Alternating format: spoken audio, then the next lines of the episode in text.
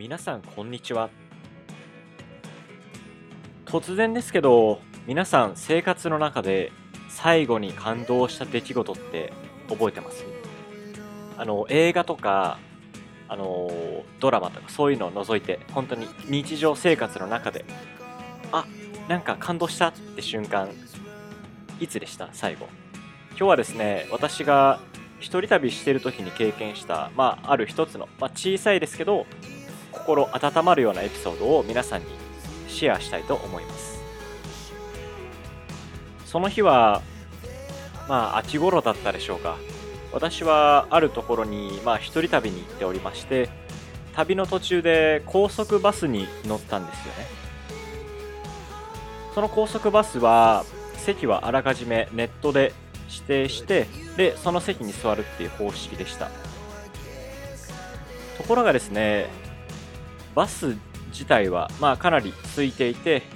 こう広々と使える状態だったんですけど偶然私の席と私の隣の席だけバス全体が空いているにもかかわらずそこだけ、えー、2人並んで、えー、席に座ってしまうっていうような状態になってしまったんですよね。で私の方もまあお隣さんもまあ運が悪かったというかまあちょっとここだけ狭いですけどまあ道中よろしくお願いしますって感じでまあ行こうかなっていうふうに思ってたんですよね。こうと言いますも僕が席を指定したんで、まあ、それをなんか運転手さんに今更乗車前にやっぱり変えてくださいっていうのはちょっと迷惑かかるかもしれないし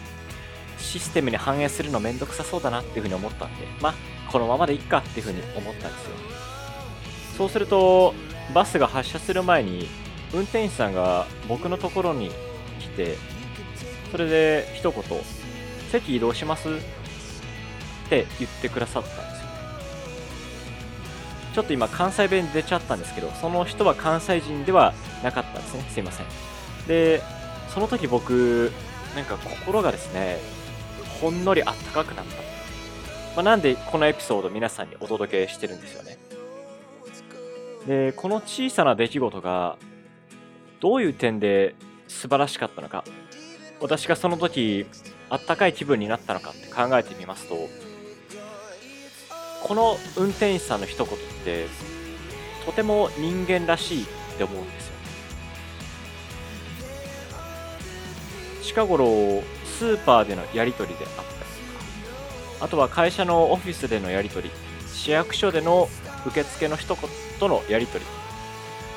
こういうのは結構マニュアル化されていましてまあどうやらまあ定型業務で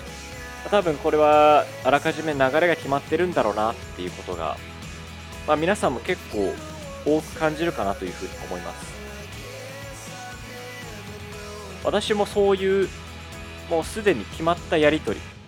もうすでにシステム化されているものに対してまあ慣れていましたのでバスが空いていたとしても自分が予約した席なのでここの席を変えることなんてできないっていうふうに思い込んでたんですよね。ただその運転手さんはいやバスがめちゃめちゃ空いてるんやったらもっと広々と座ればいいじゃないかっていう当たり前のことなんですけどそういうまあ小さな起点を聞かしてあとプラスおそらくまあ私とまあ私の隣に座っていた方への小さな親切心に基づいて私にそう声をかけてくださったんですよね。なのでこういうまあ人間らしい、まあ、とっさのその場での判断とあとはまあちょっとしたまあ親切心優しさこれをまあ予想外のタイミングで食らいまして正直なんかとても嬉しかったですね。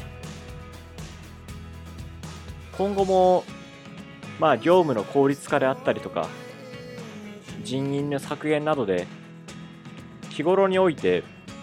まあ、決まったやり取りルールに基づいたやり取りっていうのが増えると思うんですけどそういう風になっていくに従って